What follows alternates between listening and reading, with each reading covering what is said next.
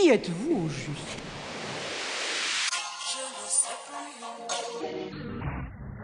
À part la chanson, vous faites quoi dans la vie? On dit que vous êtes un brassin sans jupon. Relaxer. On aimerait tellement ça relaxer. Au lieu de m'appeler artiste ou poète, je voudrais m'appeler Denise Boucher, petite entreprise. Bonjour, ici Stony Gaulin au micro de CIBL pour la cinquième émission radio des Impostures. Les Impostures, c'est une émission féministe sur la création artistique qui s'intéresse à tous les domaines de création, littérature, cinéma, danse, etc. Un mardi sur deux, je reçois un artiste pour discuter du processus créatif derrière une de ses œuvres. Euh, je le rappelle, on a un site web et aussi une page Facebook et Instagram parce que ça, j'ai oublié de le dire à la fin, donc je le dis au début. Euh, donc aujourd'hui, mon invitée est la danseuse et chorégraphe Sona Pogossian. Bonjour. Sona, tu es d'origine arménienne. Tu as été formée à la danse classique et contemporaine au Conservatoire de Lyon en France et au sein du Jeune Ballet de Genève en Suisse. La danse est ton métier depuis 2006. Tu as participé à des projets artistiques dans plus de 10 pays, dont la France, l'Autriche, le Brésil et la Russie. En parallèle, tu es engagée dans différents projets socioculturels tels qu'au sein de l'ONG United World College et la radio humanitaire Human avec un U. Euh, parce que allons, allons, allons. Euh, tu es au Québec depuis août 2020 et tu poursuis un doctorat en études et pratiques des arts en concentration études féministes à l'Université du Québec à Montréal. Tes plus récents projets en danse parlent euh, des relations entre guerre et corporalité des femmes, comme c'est le cas pour le vidéo danse CERM, le projet dont on va parler dans la prochaine heure, pour nous introduire plus généralement à ton travail créatif. Donc, est-ce que tu pourrais, comment tu pourrais introduire CERM en quelques phrases?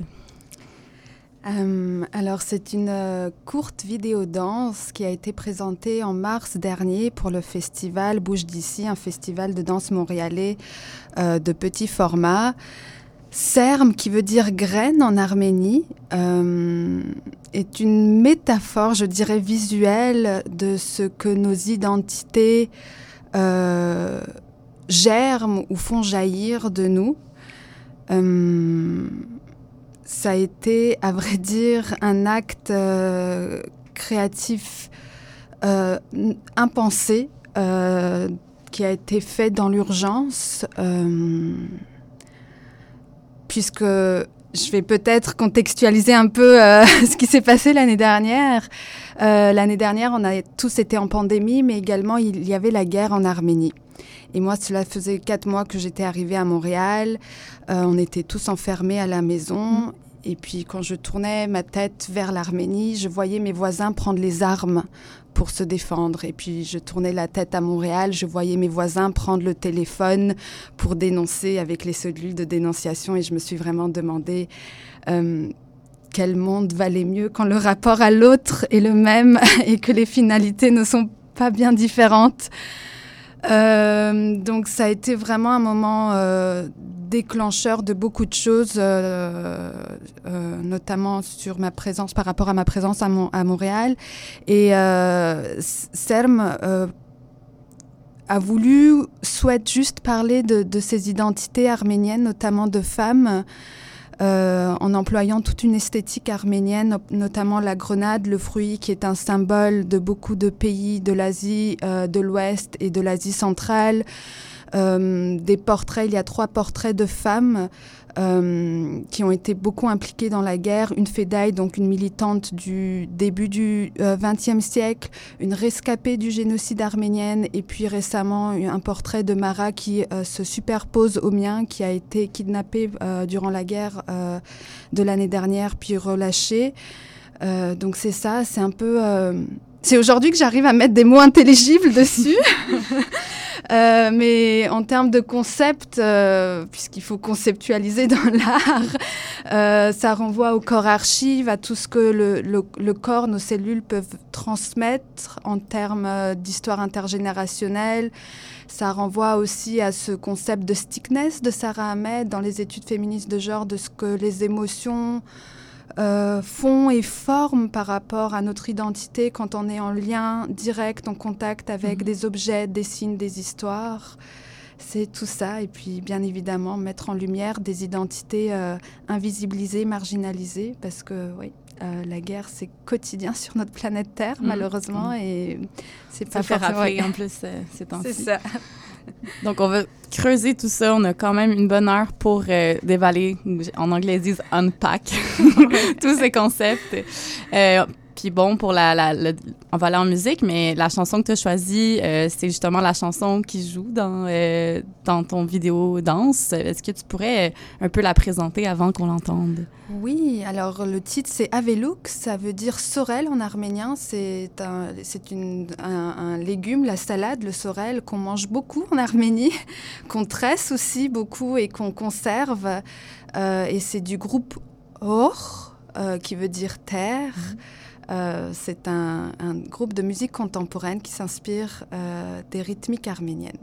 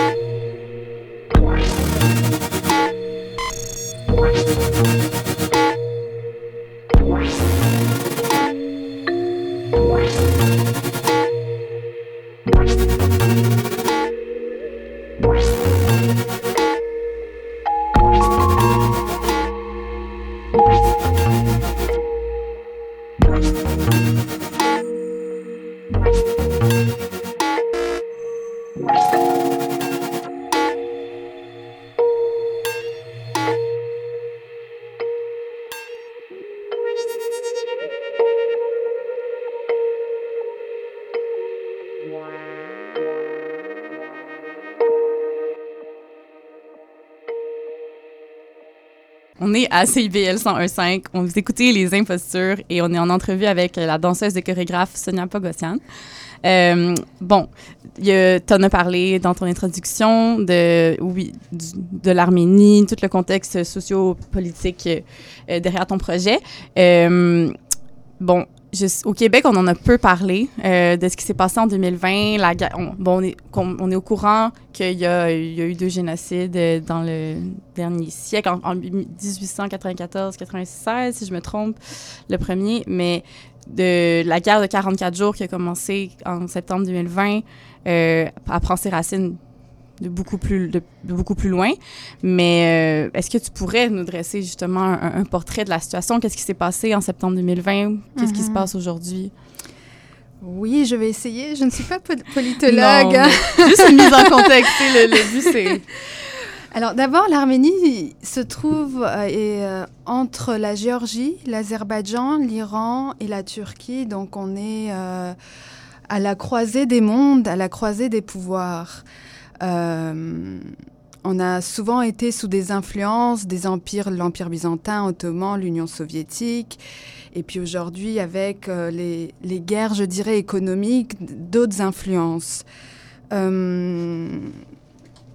Et depuis 89, euh, il me semble, la, région frontalière avec l'Azerbaïdjan, euh, à l'est, donc euh, la la République autonome d'Artsakh ou Nagorno-Karabakh, selon l'appellation politique qu'on emploie, est en, guerre pratiquement tous les 3-4 ans. Comme c'est une région où, tout explose de manière spontanée, je mm. dirais. On n'est pas prévenu, mm. c'est infini, euh, ça devient du quotidien. Et, c'est ça, et l'année dernière... Euh, euh, la, guerre a pris des envergures vraiment euh, drastiques, des déplacements de masse. Euh, plus de trois quarts de la population de cette région ont été déplacés. Entre, je pense, dans les derniers chiffres que j'ai lus, c'est entre 10 000 et 11 000 morts, toutes ethnies confondues. Donc c'est pas juste une guerre entre l'Arménie et l'Azerbaïdjan. Il y a les Assyriens, il y a les Kurdes, il y a beaucoup d'ethnies.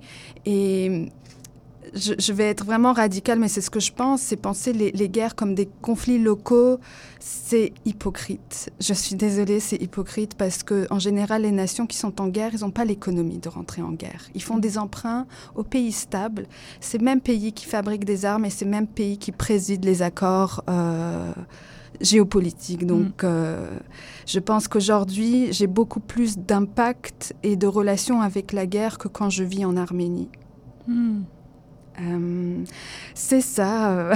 Mais oui, on, oublie la, dimension internationale qui est vraiment derrière euh, ce qui se mm-hmm. passe ailleurs. On l'a vu, mettons, avec la Syrie, que finalement, on pensait que c'était un petit conflit, mais ça impliquait tout le monde. Oui, oui. Mm-hmm. Il y a vraiment des nations qui... C'est leur quotidien, et puis parce que c'est pas la porte d'à côté, on pense que ça nous ne touche pas, alors que quand on regarde les économies internationales, là, c'est mhm. vraiment discutable.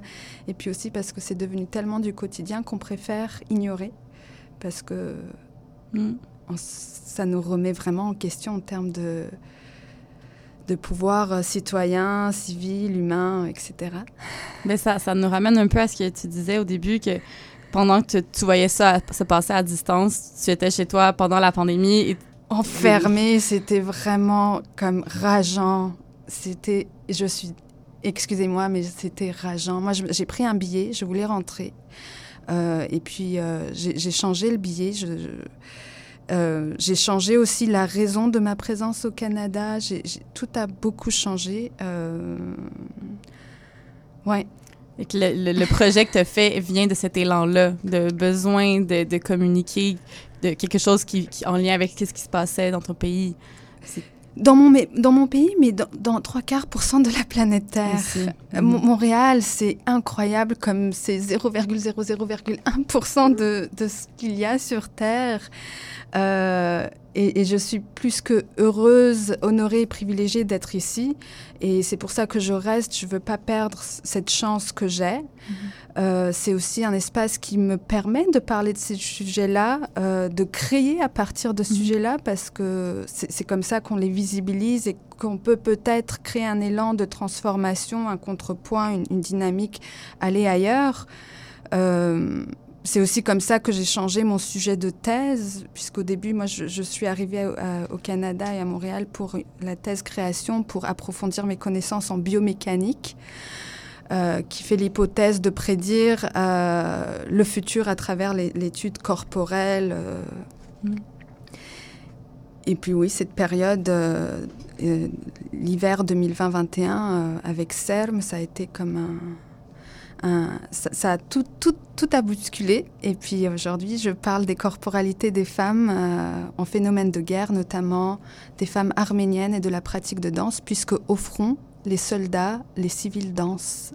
Donc ça, c'est quelque chose de formidable qui peut paraître étrange et horrifiant, mais c'est ça. C'est une, ben, une, image qu'on imagine peu. C'est... Est-ce que tu peux développer là-dessus? Est-ce que c'est juste ancré dans les mœurs ou c'est vraiment juste une façon de, de survivre à travers la, ce qui se passe? Qu'est-ce que tu veux dire par les civils dansent? Je suis vraiment curieuse. Um, pendant les temps de pause, euh, durant la guerre, les, les, les, soldats, les civils dansent. On, on peut trouver sur YouTube euh, des, des vidéos mm. très simples dans les tranchées. Vous voyez les soldats danser.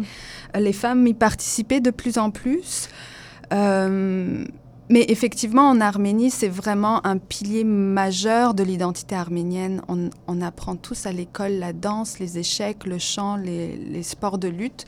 Ici, à Montréal, à l'école euh, arménienne, il y a la pratique de la danse aux enfants. Euh, ça fait partie de, de ce qui nous construit.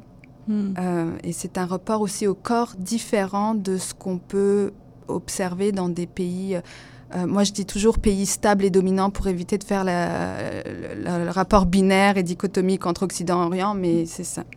Hmm. Donc, ça, ça n'échappe pas au, au, au, rythme quotidien, même en temps de guerre? Non, hmm. et, et c'est là ma critique, par exemple, dans les approches euh, scientifiques en, en termes de, de, recherche en danse, c'est qu'il n'y a pas une différence entre un corps traditionnel et un corps contemporain, une pratique traditionnelle, une pratique contemporaine. Les danses arméniennes qualifiées ici de danses traditionnelles, folkloriques ou ethniques, ce sont des danses urbaines d'Arménie qui ont le et contemporaines, donc qui ont vraiment la même dynamique que le hip-hop qui se fait dans la rue ou la danse contemporaine qui se fait à partir d'improvisation et de spontanéité. Euh... Fait que c'est le rapport à, comment dire, quand c'est quelque chose d'extérieur à nous, on va le, définir comme quelque chose de folklorique et donc instaurer une distance dans le temps, quand on est déconnecté un peu de cette réalité-là, j'imagine, ce qui cause euh, cette dichotomie. Ben, pour moi, c'est toujours une question de pouvoir, mmh. de regard de pouvoir. C'est comme qu'est-ce qu'on autorise à avoir un pouvoir subversif, un pouvoir réflexif, un pouvoir dynamique?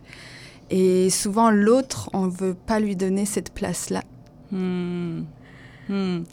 Euh, tantôt, tu as parlé du symbole de la pomme grenade. J'aimerais qu qu que tu puisses un peu élaborer là-dessus. Qu'est-ce que ça signifie euh, au, au, sein de ton œuvre? Bon, euh, je sais que ça a un sens à la fois biologique et sociopolitique, euh, mais est-ce que tu pourrais élaborer sur... C'est central, en fait, là, dans, dans, dans ton mm -hmm. projet CERM. Euh, c'est la première chose qu'on voit quasiment mm -hmm. à, à mm-hmm. l'écran. Mm -hmm. Est-ce que tu, tu, pourrais un peu élaborer sur le choix de l'utiliser dans, dans ton projet? D'abord, j'aime la grenade. euh, ça a été présent dans mon enfance et c'est présent dans ma vie actuelle, mais euh, ça a un lien pour beaucoup de choses. La grenade, j'ai pensé à la grenade à... La grenade roule au début. Mm -hmm. C'est comme aussi ce qui, ce qui m'est arrivé, cette histoire de l'Arménie qui, qui est venue à moi, moi qui, qui suis venue à Montréal, qui m'était quelque part déconnectée, distancée, et puis la, cette histoire m'a rattrapée, la grenade a roulé jusqu'à moi, et puis quand je l'ouvre, c'est tout, toutes mes histoires, toutes mes histoires à moi, mes, mes histoires, les histoires de la nation. Mm. Euh, et des personnes que j'ai rencontrées, et c'est comment je joue avec ces graines, ces cellules que j'ai en moi aussi à l'intérieur, puisque euh, durant la guerre de 40 jours, je pense que toutes les personnes de la diaspora, on a vécu en apnée euh, avec euh, la nation, l'état géographique euh, de l'Arménie. Et, chaque mort, euh, chaque, catastrophe, c'était une, cellule, une sorte de grenade qui explosait à l'intérieur du corps. Oui, c'était vraiment le morce morcellement de soi mmh. qu'on qu voit et qu'on subit de mmh. l'intérieur et puis de l'extérieur aussi. Mmh. C'est ce qui guide un peu les mouvements et, dès le début. Oui. Le, le, désir aussi d'ouvrir, de comprendre comment et pourquoi, euh, pourquoi je, je, suis autant affectée. Donc d'aller chercher dans chaque cellule.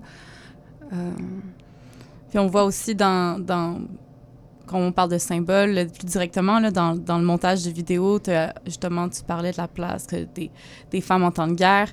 Il y a trois images qui se succèdent. Bon, ça, est-ce que c'était une décision dès le début de les inclure euh, pour amener un lien direct avec... Euh, euh, avec, ton, avec le sujet, avec les, ramener ces personnes-là? Comme là, il y a comme la, la métaphore de les voir avec le symbole de la, de, la, de la grenade, mais de visuellement intégrer leurs photos dans, dans le montage. Est-ce que c'était c'était une intention dès le départ ou... Euh?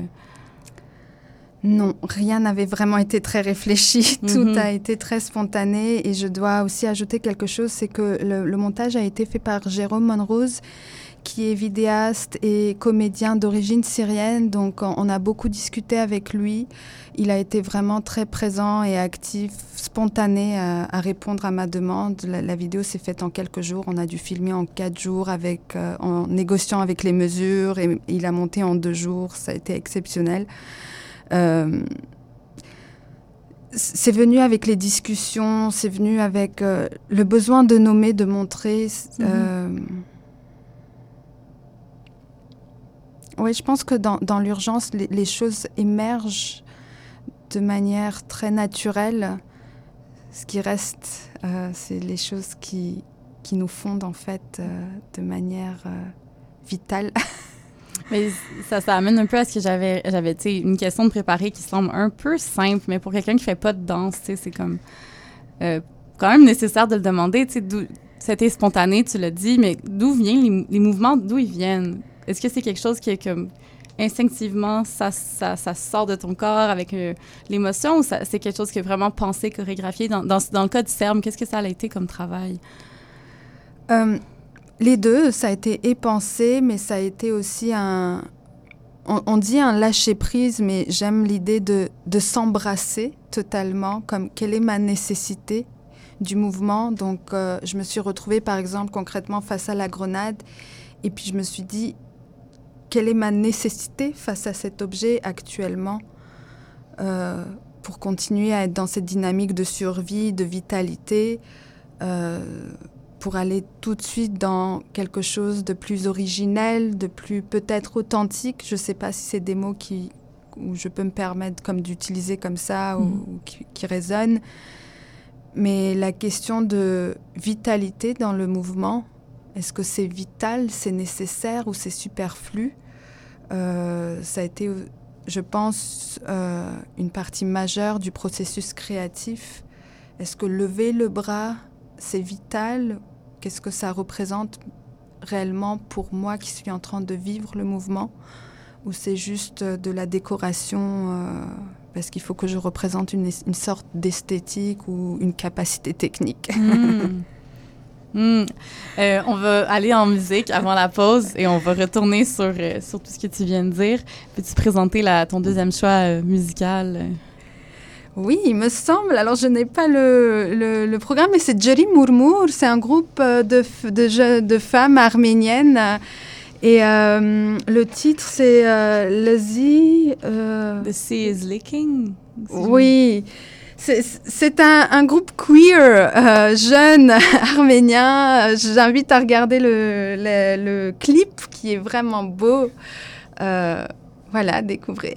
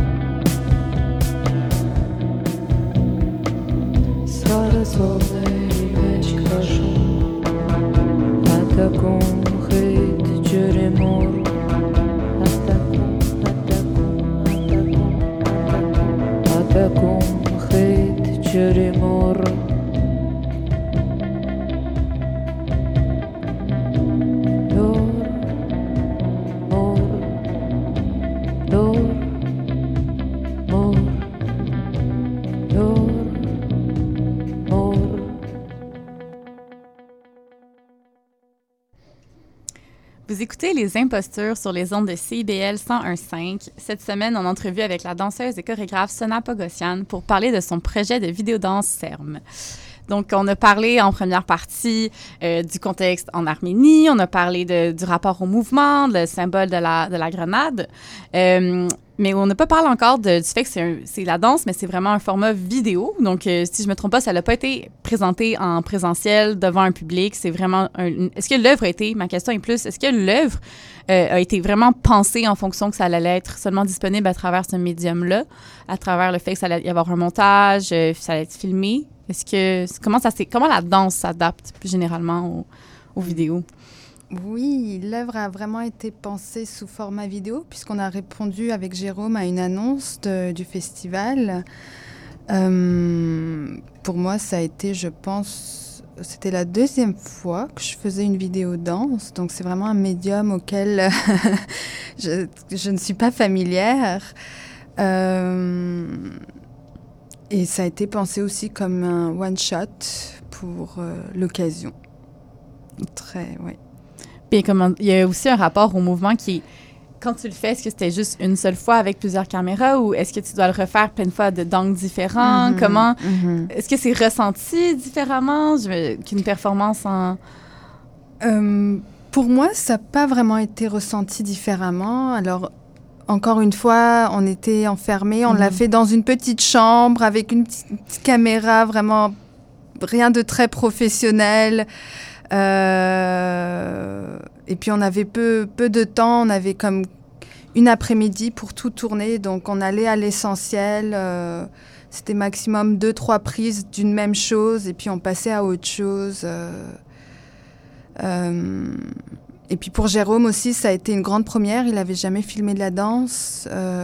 Hmm. pour tous les deux, ça a été vraiment une aventure, une aventure de, de, de la nécessité. Et puis du coup, on n'a pas le temps de se poser ces questions-là. Et, et- et j'avoue que je n'ai pas eu le temps d'y réfléchir jusqu'à présent. Mais c'est pas grave, c'est ça le, le but. Mais tu, tu- tu me l'as déjà dit que justement, c'est un projet qui a été fait euh, vraiment sur le vif, de manière spontanée, puis même dans ton rapport au mouvement, comme tu disais, c'est c'était pas nécessairement dans la performance que dans la vitalité, mais après ça, tu as trouvé plusieurs euh, façons de l'interpréter, ce travail-là, puis ça l'a ouvert plein de portes. Puis euh, j'ai lu un texte que je pourrais d'ailleurs mettre en, en lien là, avec l'épisode que tu as écrit sur le rapport entre la danse et l'identité arménienne et ton, pro- et ton propre parcours. Euh, mais est-ce que tu peux, euh, est-ce que tu pourrais élaborer là-dessus sur la place euh, de, de la danse en, en Arménie, puis comment toi, ça, ça, ça, c'est un, ça a été analysé en- après, euh, comme tu parlais de, de, de la place de l'esthétique arménienne dans, dans, dans le vidéodance. Mhm. Comment ça s'est, comment tu as pu le, le retrouver après avoir fait le projet? Mhm. Euh, Je le retrouve tout simplement parce qu'au quotidien aujourd'hui, je pense à ma thèse et puis au quotidien aujourd'hui, je me présente aussi à Montréal avec euh, ce rapport-là à l'Arménie, à la guerre, aux femmes. C'est devenu un peu ma carte de visite, tristement. Euh, et, et donc la mémoire est toujours présente euh, quelque part dans mon corps et dans mon esprit. Je suis tout le temps entre deux espaces entre deux, deux mouvances, deux dynamiques, deux, deux vagues euh, ethniques et sociales, euh, étatiques très différents. Euh, et je le retrouve aujourd'hui, par exemple, dans dans d'autres projets que j'essaie de mettre en place, euh, notamment un travail avec Ourmalas, qui est une danseuse syrienne aussi, sur euh, la biopolitique des émotions, comment euh, légitimer les émotions quand ils sont euh, convenables selon certaines, cer- certaines valeurs à des situations, ou encore euh, dans un autre projet de, de performance euh, de 4-5 heures avec Andréane Leclerc, où j'ai l'espace pour laisser exprimer mes histoires. Donc, euh, je pense parce que je cherche à être honnête. Je le suis pas toujours, on l'est pas toujours, mais je, le- je le cherche, donc je peux pas me fuir aujourd'hui. Euh, je peux pas non plus me fuir parce que c'est un sujet euh, qui qui est éthiquement euh, particulier parce que des vies sont en jeu. Mm. C'est c'est pas c'est pas comme travailler mon matériau corps tout seul comme un robot, une mécanique. C'est en relation avec des vies qui sont constamment entre vie et mort. Donc euh, euh, il y a un rapport à, à à chercher à être au plus transparent de son affect, de son émotion et de sa capacité à être présent ou pas, euh, qui, qui émane aussi de soi, mais et puis qui nous rappelle comme une, qui est là comme une petite voix à dire hé hé, euh, attention, pas du superflu parce que le superflu, voilà euh, où ça nous amène. Hmm. Ça revient pas à ce que tu disais sur le, le fait de pas vouloir avoir des mouvements décoratifs, puis Mhm. avoir des mouvements qui sont... euh, parce que tu sais, ce que tu définis comme vitalité, c'est justement ce, ce rappel. En fait, je sais pas comment l'exprimer autrement que juste rappel de, de ne garder en tête qu'il y a, il y a les- la survie qui est nécessaire, puis que c'est pas justement la, la, la fioriture. Euh, Oui, il y a une autre chose aussi, je peux, si je peux me permettre d'ajouter, c'est comme c'est une chose peut-être un peu plus politique, c'est que la technicité, le savoir, c'est quelque chose aussi qui n'est pas donné, hmm. Euh, qu'on a nous aussi accès parce qu'on a l'éducation et l'espace pour, mais Mhm. comment je peux parler d'expression corporelle à une communauté qui n'a pas accès aux bouquins, qui n'a Mhm. pas accès non plus à un espace où ils peuvent s'asseoir et puis méditer, réfléchir, parce qu'ils doivent être présents au quotidien pour, ben, pour survivre, Ouais. tout simplement. Donc, comment on peut aussi démocratiser les pratiques artistiques, euh, le savoir, et, et, j'adore parler d'imaginaire, mais pour pouvoir avoir accès à l'imaginaire, il faut déjà avoir accès à un espace sécuritaire où je puisse rentrer dans mon imaginaire. Et ça, ce n'est pas donné non plus. Euh, ouais, je pense que je, je, je tente comme, j'espère euh, amener l'idée que le savoir, la rencontre de soi euh, et la liberté que les arts permettent, c'est pas des choses qui sont données partout. Euh, et, et ça se conquiert. Hmm. Sauf qu'à Montréal, ça nous est donné dès qu'on naît, mais pas dans trois quarts pour cent de la planète Terre. Non, tu l'as dit aussi au début, puis que la- dans ton texte, tu en parles, c'est super intéressant que dans le cas de l'Arménie, tu sais, c'est la- l'art, la, ben, la danse notamment, devient une façon de, comme, de, de, de, comment dire, de réunir tout le monde, de rassembler les gens qui sont et, dans diaspora partout autour de la planète, ou qu'il y a un vecteur de, de façon, de faire, façon de faire un deuil, en quelque sorte, comme vu qu'il y a plein de d'événements historiques qui n'ont pas été reconnus, que c'est une...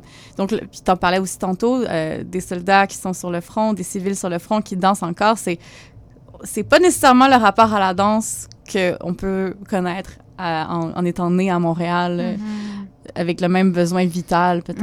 Mhm. Oui, c'est c'est très pluriel. Et, et ça peut aussi être euh, très contradictoire dans, ce- dans, dans- dans cette pratique-là parce que cela, cette danse, la danse permet de nous lier, de nous reconnaître, mais en même temps, c'est une pratique de, je dirais, de, de résilience très actif, euh, puisque c'est peut-être le seul espace où ces, ces civils peuvent faire ce qu'ils veulent euh, pleinement de leur corps et de leur existence, Mhm. puisqu'en dehors de ces temps, euh, ils sont toujours en tension, sous tension de dynamique de pouvoir externe à leur existence. Euh, et cette résilience devient une résistance. Mhm. euh, qui Mm. n'est pas une résistance comme on peut le supposer à travers les représentations comme guerrière ou, ou lacrymale ou je, je ne sais quoi d'autre, parce que avec la danse, je ne pense pas que... Bon, mon hypothèse est que cette danse-là sur le front ne, n'est, n'est pas un acte d'attaque, d'attaque, n'est pas un acte non plus euh, euh, de, de pure défense et encore moins d'immobilité, ce qu'on pourrait imaginer par la peur et, et- et ce contexte-là. Mhm. C'est, c'est, une, c'est une transcendance sur sa, peut-être sur sa propre vie. Je ne sais pas, hein, je tente encore de mettre des mots dessus, mais euh, ouais, c'est reprendre corps, reprendre, euh, Mhm. reprendre le, le pouvoir sur sa, son propre corps et sa propre existence. Mais ça, ça me fait penser à ce que tu as parlé tantôt de l'écart entre euh, bon l'analyse euh, des gens qui possèdent ce savoir-là Mhm. sur ben, le rapport au corps, sur mais et les gens qui le vivent sur y- qui n'ont pas vraiment conscience là, de, de tout l'univers euh, analytique euh, qui est associé à- au simple fait de bouger son corps. Mais euh, et toi, tu as beaucoup travaillé là-dessus avec euh, Sarah Hamed qui, a- qui a écrit le The Politics of The Cultural Politics of Emotion et surtout le concept de stickiness. Est-ce que Mhm. tu peux él- élaborer sur, sur comment ça a le rapport avec ton travail? Comment ça... Oui, euh, bah, de Sarah Ahmed, il y a aussi le concept, euh, toute la pratique euh, de la phénoménologie, phénoménologie queer euh, qui m'intéresse parce que euh, il y a ce qu'on voit de la représentation, l'expérience de la représentation, mais il y a aussi les dimensions comme l'expérience expressive et sensorielle.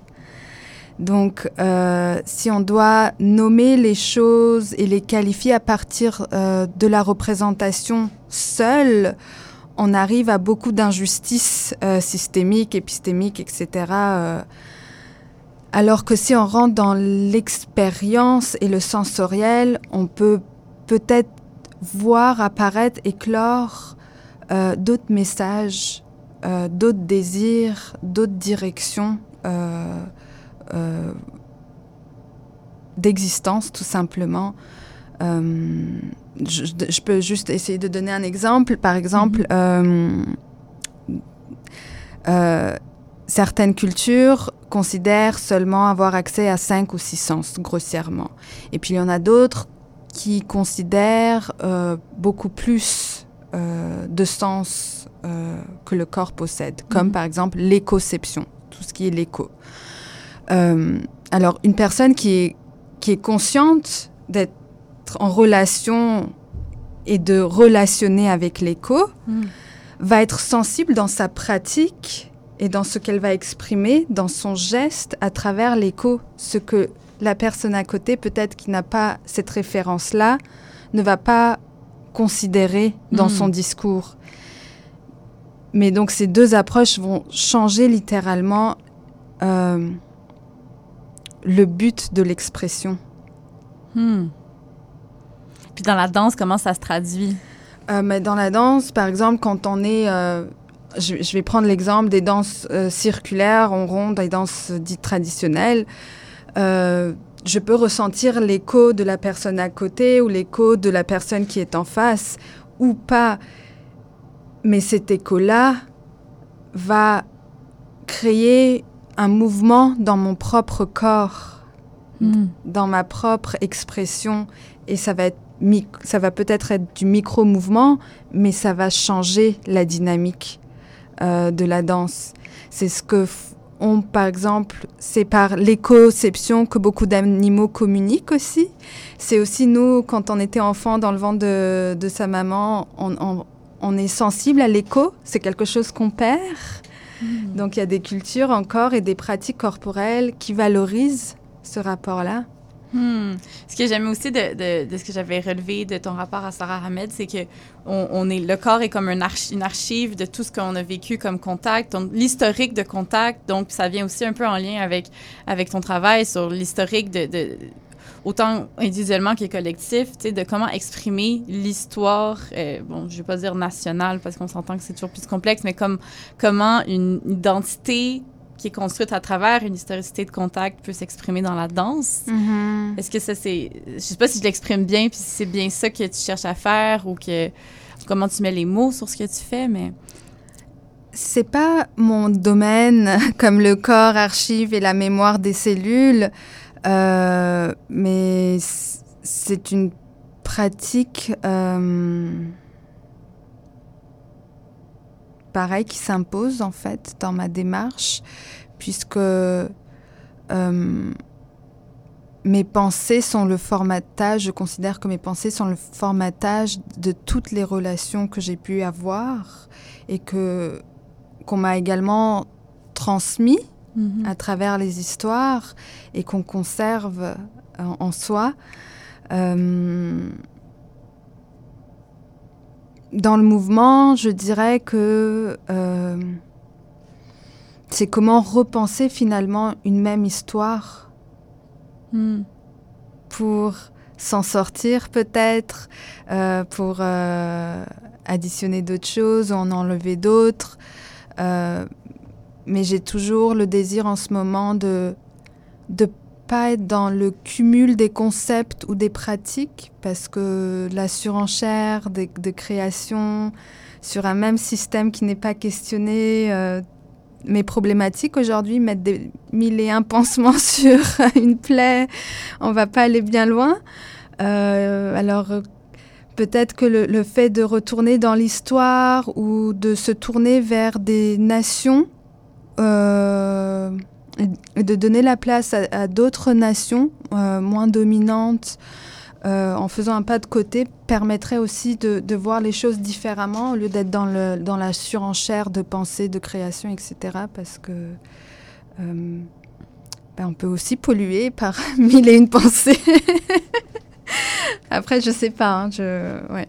Est-ce que c'est quelque chose que tu as l'impression euh, ben, que la recherche-création permet de fa- faire un, un bon un équilibre entre euh, justement les, la théorie, le, le, le- le flot de concepts, mais aussi l'espace pour les digérer, les exprimer? Est-ce que c'est ça que tu retrouves un peu dans, dans ce que tu fais en ce moment? La recherche-création, pour moi, c'est vraiment l'université du futur. Euh, je crois vraiment que euh, par rapport à, d'abord par rapport à une approche éthique, les concepts doivent se pratiquer euh, et pas rester seulement dans des bouquins. Euh, et que le corps est, est un outil majeur euh, à la compréhension, puisqu'aujourd'hui, la danse, par exemple, est vraiment un un partenaire important euh, dans beaucoup de sciences, euh, que ce soit les sciences du corps. Euh, on, il suffit plus de disséquer le corps pour comprendre le fo fonctionnement, il faut le mettre en mouvement. Euh, et, et, la danse euh, accueille en un même corps et en une même entité le sujet et l'objet. Donc c'est le terrain idéal quelque part. Puis en ce moment, bon, on a, je l'ai introduit un peu au début, mais tu l'as dit aussi que CERM a fait naître, euh, changer totalement ta direction de ton, de ta, de ton projet de doctorat. Mais est-ce que tu, comme, en quoi ça a été un élément déclencheur et en fait, qu'est-ce qui se passe en ce moment dans tes recherches sur euh, la corporalité des femmes en temps de guerre? Comment ça a évolué vers, euh, mm -hmm. vers d'autres avenues créatives? Mm -hmm. Hum, le nouveau sujet de ma thèse donne un sens euh, à, ma présence à Montréal, euh, euh, chose que j'avais perdue avec la situation expliquée tantôt. Ça me permet de mettre en lumière des identités de femmes invisibilisées, marginalisées. J'essaye aussi de proposer une, critique des représentations de guerre qui sont hum, trop souvent binaires, euh, trop souvent parlées au masculin, nommées au masculin. Euh, et puis aussi proposer un- un autre rapport au corps et à la hiérarchie, à la matérialité des corps euh, que ce qu'on retrouve dans les pays stables, puisque de mon point de vue, les, les- les corps euh,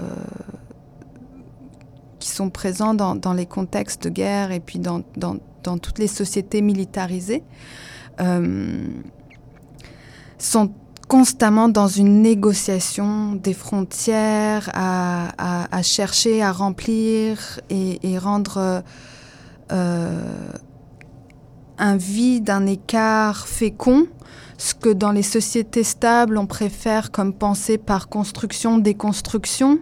Hmm. Euh, donc c'est vraiment une autre approche euh, finalement de, de soi et de Mhm. ce qu'on possède. Euh, Hmm. voilà. C'est le moment où je dois poser la question parce qu'on on va manquer de temps malheureusement, même si j'aurais aimé continuer plus longtemps la discussion. Mais euh, on peut faire des liens avec des choses qui ont été dites aussi parce que bon, le sentiment d'imposture n'échappe pas à- au corps. Euh, comment tu le vis l'imposture et comment tu comment tu fais pour euh, le surmonter? Euh, L'imposture, je pense que c'est vraiment présent chez beaucoup trop de gens. Oui. Je dois avouer que j'ai moins en moins ce sentiment-là, étonnamment. C'est bien. Oui. Euh, je sais pas jusqu'à quand, ça risque peut-être de revenir. Euh, mais je crois aussi parce que c'est lié à ce désir de reconnaissance. Hmm. Euh, un désir de reconnaissance identitaire ou un, un désir d'être aussi performant comme dans une sorte de compétition à travers ma pratique. Et puis c'est issu à partir de valeurs qui sont externes, qui, Oui. qui ne m'appartiennent pas. Alors euh, est-ce que je, je fais un tra- j'essaye vraiment de, de me distancier de, de ces valeurs-là puisque Aujourd'hui, je ne me reconnais pas dans, ce- dans ce qui est proposé. Euh, mais oui, le... on veut être à la hauteur. Alors, quelque part, l'imposture, euh, veut être... Et, et, et le sentiment négatif d'un sentiment positif. Très- ça serait en fait, si j'essaie de, de résumer ton idée, ce serait d'arrêter de chercher à ressembler nécessairement à ce qui se, fait, de chercher à se reconnaître. euh, Peut-être que, je le dis mal, mais de, de trop regarder ce qui se fait peut devenir euh, paralysant, peut-être. Le- ça donne des, des modèles, des fois, qu'on peut- qui peuvent sembler comme une hauteur qui peut sembler difficile à, à- à atteindre. Et donc, de, de les. Je sais pas si c'est moi qui, qui, qui est mal. Ouais, bah, c'est comme la question que je me pose, c'est pourquoi je veux ressembler à ça? Ou Mhm. pourquoi je veux agir ainsi, pourquoi je veux atteindre cette Mhm. pe- cette- ce type de performativité? Euh, et à partir de cette question, je pense que on, on peut ouvrir des portes pour nous-mêmes de la raison. Est-ce que c'est une raison honnête pour Mhm. soi? Est-ce qu'on est vraiment, on adhère vraiment Mm. aux valeurs, on adhère vraiment à, à ce qui est en jeu Mhm. dans, dans, euh, dans ce monde un peu fantasmé? Ouais. Euh, Mm, l'aspect performatif revient vraiment souvent, j'ai l'impression, dans chaque réponse. Euh, bon fil conducteur. Euh, on va aller en musique pour la dernière fois avant de parler des recommandations culturelles. Est-ce que tu peux introduire la dernière chanson? Euh, oui, alors c'est Elvina Makarian, c'était une chanteuse jazz d'origine arménienne euh, du temps de l'Union soviétique. Elle était l'Edith Piaf soviétique, je dirais, c'est comme ça qu'on la considérait. Hmm. Et puis Voilà.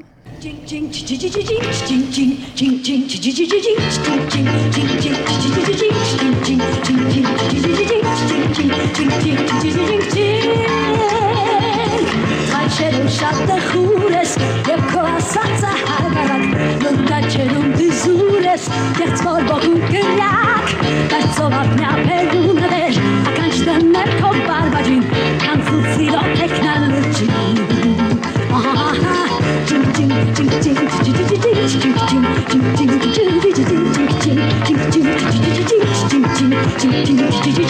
Weißt du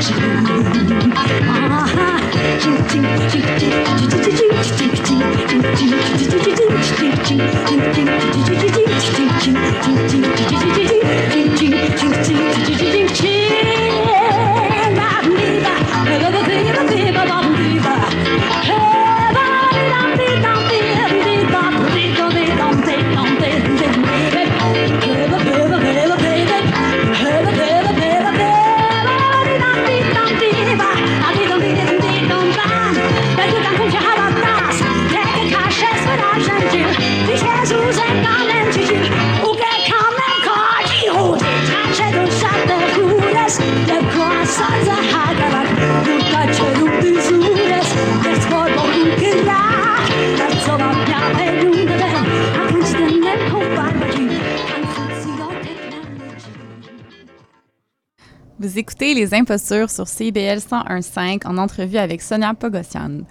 Donc, on est rendu au segment des recommandations culturelles et j'ai très hâte. Donc, euh, est-ce que tu pourrais euh, commencer euh, avec la première, ta première sélection? Oui, alors c'est un livre de la journaliste biélorusse et prix Nobel Svetlana Alexeyevich, La guerre n'est pas un visage de femme. Ça a été un, bouquin coup de cœur, un bouquin aussi très important actuellement pour mes recherches. Euh, elle y relate à partir d'enquêtes de terrain de plusieurs années, euh, fait donc de rencontres avec les femmes euh, de l'ancienne Union soviétique et puis aussi de l'Europe euh, de l'Est, comment les femmes ont vécu la Seconde Guerre mondiale et puis comment elles nomment cette expérience-là et on voit vraiment beaucoup de, de nuances qu'on n'a pas l'habitude d'entendre euh, en général. Ouais, c'est comme un livre documentaire dans un sens. Oui, oui, oui, ben c'est fait de- c'est fait d'entretiens. Mhm. C'est- C'est juste des entretiens qu'elle met en parallèle, qu'elle offre, elle offre un regard critique aussi avec euh, des discours pou- plus publics et euh, faits d'hommes en général. Donc là, on voit vraiment les tensions euh, qu'il y a en réalité. Mhm. Non, c'est un excellent montage de, de, de témoignages. Euh, je, moi, je, je seconde la recommandation. Euh, après aussi, tu avais un film que tu avais sélectionné? Oui, de Ser- Sergei Parajanov. Euh, bah, je, je conseille tout son, tous ses films. Euh, c'est un, cinéaste euh, arménien et géorgien euh, du temps de l'Union soviétique qui a été souvent emprisonné, qui a créé la majorité de ses œuvres aussi en prison. Il a été emprisonné pour différentes raisons dans l'homosexualité, entre autres, mais c'est très riche, c'est très symbolique, ce sont des œuvres expérimentales. euh, À découvrir. à découvrir, oui, c'est vraiment... Je, Alors, je- je- à résumer. suis pas très euh, bonne. euh, Mais sur- non, c'est correct. Je te demande pas de faire une critique de cinéma. Bon, malheureusement, on n'aura pas le temps d'aller vers présenter la troisième euh, euh, recommandation, mais ça va être sur l'Instagram. Donc, euh, je vais, je te remercie d'a- d'avoir accepté l'invitation, d'avoir participé Oh, aux merci. impostures. C'était Sidonie Gaulin euh, au micro et Arnaud Bolduc à la régie. Merci d'être à l'écoute. Merci. Thank you.